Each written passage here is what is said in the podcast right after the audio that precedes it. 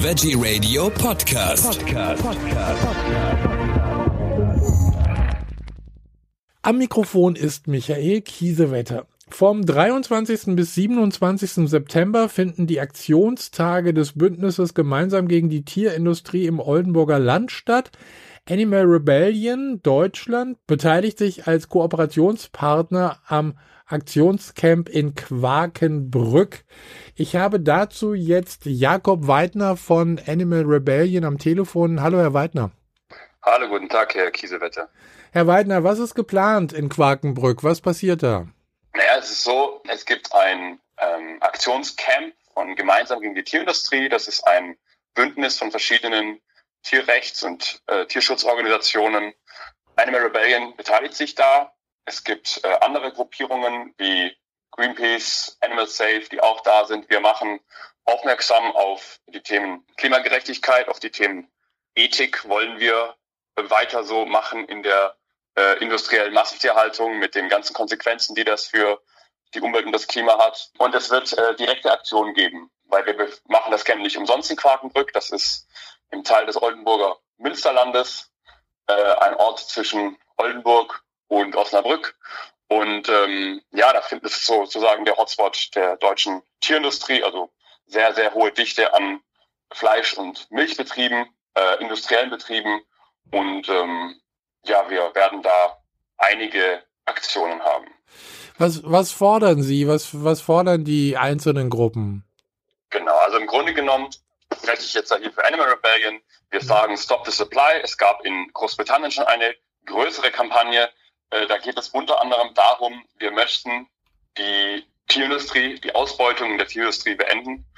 Wir möchten ein, den Übergang zu einem sozial gerechten, pflanzlichen Ernährungssystem. Wir möchten, dass, dass das Ganze von der Produktionsseite angegangen wird, und zwar systemisch. Wir möchten da weg vom individuellen Konsum, denn so wie das aktuell läuft, ähm, hat das nicht die nötige Steuerungswirkung. Es ist so, dass bis zu 30 Prozent der weltweiten Treibhausgasemissionen auf die Agrarindustrie zurückgehen. Und da ist eben quasi äh, fleischliche und äh, Milchprodukte haben da eben einen sehr, sehr großen Anteil. Sie fordern ja auch die Tierwirtschaft beenden, Renaturierung der Fläche jetzt einleiten. Kann das überhaupt funktionieren? Naja, also es ist einfach eine Frage des politischen Willens. Wir müssen uns einfach überlegen, wollen wir diesen Planeten retten oder wollen wir ihn nicht retten? Und das sind wissenschaftliche Konzepte, die sind ausgearbeitet. Wir haben uns da wirklich tief in die Materie eingelesen. Und es ist so, dass angenommen, man, würde die ganzen Flächen, die zur Anbau von Futtermitteln ja quasi genutzt werden oder ähm, Flächen wie Regenwälder, die abgeholzt werden, Moore, die äh, ähm, trockengelegt werden, damit dort eben äh, Soja, Mais, äh, Reis, Weizen angebaut wird. Mhm. Und das ist eben ein ganz, ganz großer, signifikanter Anteil dieser Fläche, der für Tierfutter drauf geht. Das ist eben der, so, der, der größere Anteil, der nicht von Menschen direkt gegessen wird. Es gibt noch einen Anteil für, für Energiepflanzen, weil da kann man auch nochmal separat drüber sprechen. Aber eben diese Flächen, angenommen, man würde diesen Wandel zu einem pflanzlichen Ernährungssystem konsequent vorantreiben, und da sehen wir diese Aufgabe, diese Steuerungswirkung auch in der Politik, auch bei Cem Özdemir, auch wenn er wieder irgendeinen Plan vorlegt, mit dem wir sehr unzufrieden sind aktuell. Da sehen wir diese Aufgabe, diesen Wandel eben mit voranzutreiben und eben sich nicht nur irgendwie von äh, Agrarinteressen, großen Interessenverbänden, Tönnies, PHW und den großen äh, Konzernen irgendwie bequatschen zu lassen, dass das doch alles überhaupt nicht geht. Wir sind der festen Überzeugung, dass dieser Wandel absolut notwendig ist und dass er eben auch machbar ist, das haben wissenschaftliche Untersuchungen mitgezeigt. Also Sie schreiben es auch hier in Ihrer Information, in Deutschland werden etwa 60 Prozent der landwirtschaftlichen Fläche für den Futtermittelanbau verschwendet. 60 äh, Prozent ist eine ganze Menge. Also da könnte man ja wirklich, ich sage jetzt mal, Obst und Gemüse pflanzen, um die Menschen pflanzlich zu ernähren. Genau, das ist richtig. Also die Frage, also natürlich sind das Konzepte auf dem Papier. Die, die, die Machbarkeit wurde eben auch äh, getestet. Es ist einfach so, wir müssen uns überlegen, wollen wir wirklich als Gesellschaft, als die Generation eingehen, die diese Massentierhaltung so aufgebaut hat? Da ist ja nicht nur diese Ressourcenkomponente dabei, sondern auch die ethische Komponente. Wollen wir diesen Planeten mit diesen Ressourcen so ausbeuten, nur damit wir regelmäßig billige Fleisch- und Milchprodukte haben? Oder oder gibt es nicht Alternativen? Kann man nicht auch ähm, mittlerweile Sojamilch kostet ungefähr gleich viel wie wie, wie äh, äh, Kuhmilch oder es gibt äh, andere Alternativen wie Hafermilch, die kosten vielleicht 1,45 Euro. Also da ist wieder der, der Fokus auf individuelle Konsumentscheidung. Aber das liegt auch nur daran, dass eben die Agrarindustrie massiv subventioniert wird. Aus der, größ der größte Topf im EU-Haushalt ist von Jahr zu Jahr die äh, Agrarsubvention. Plus vegane, vegane Alternativen wie Sojamilch oder ein Erbsenburger haben 19% Mehrwertsteuer. Das heißt, strukturell werden diese Produkte sowieso benachteiligt. Und da sagen wir halt auch, dass, das kann doch eigentlich nicht sein, dass die Klima- und ressourcenschädlichste, dass diese Produkte, Fleisch- und Milchprodukte, dass sie auch noch subventioniert werden und dadurch künstlich billig gehalten werden. Wenn es doch auch wirklich anders gehen würde. Also da gehen wir auch wirklich an diese Thematik ran. Es ist längst überfällig, diese Kehrtwende innerhalb der Agrarwende einzuleiten. Bedeutet im Umkehrschluss, die äh, Lobby der Tierwirtschaft ist da ganz schön stark.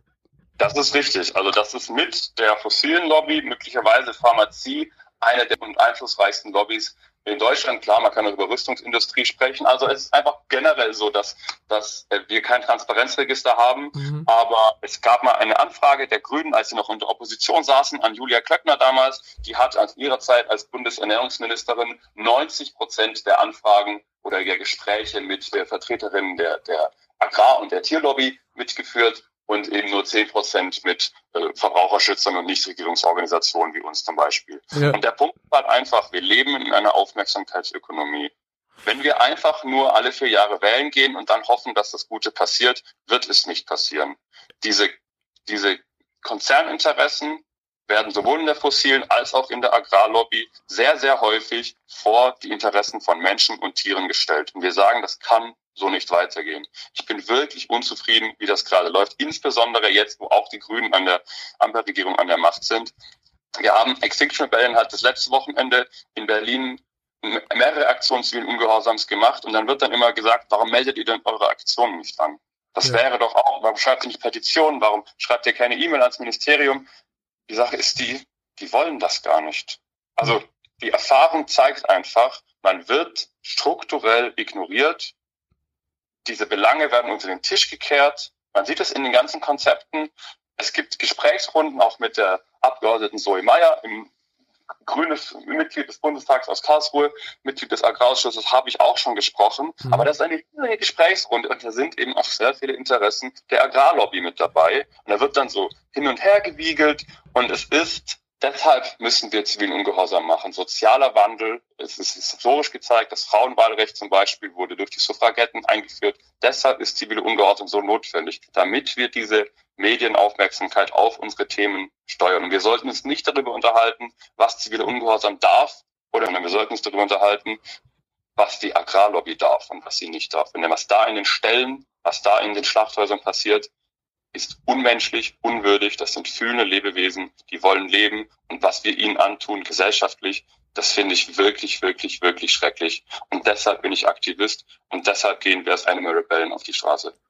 Dem ist jetzt überhaupt nichts hinzuzufügen. Jakob Weidner von Animal Rebellion, vielen Dank und viel Erfolg für die Tage in Quakenbrück. Dankeschön. Herr Kiesewetter, ich bedanke mich. Dankeschön.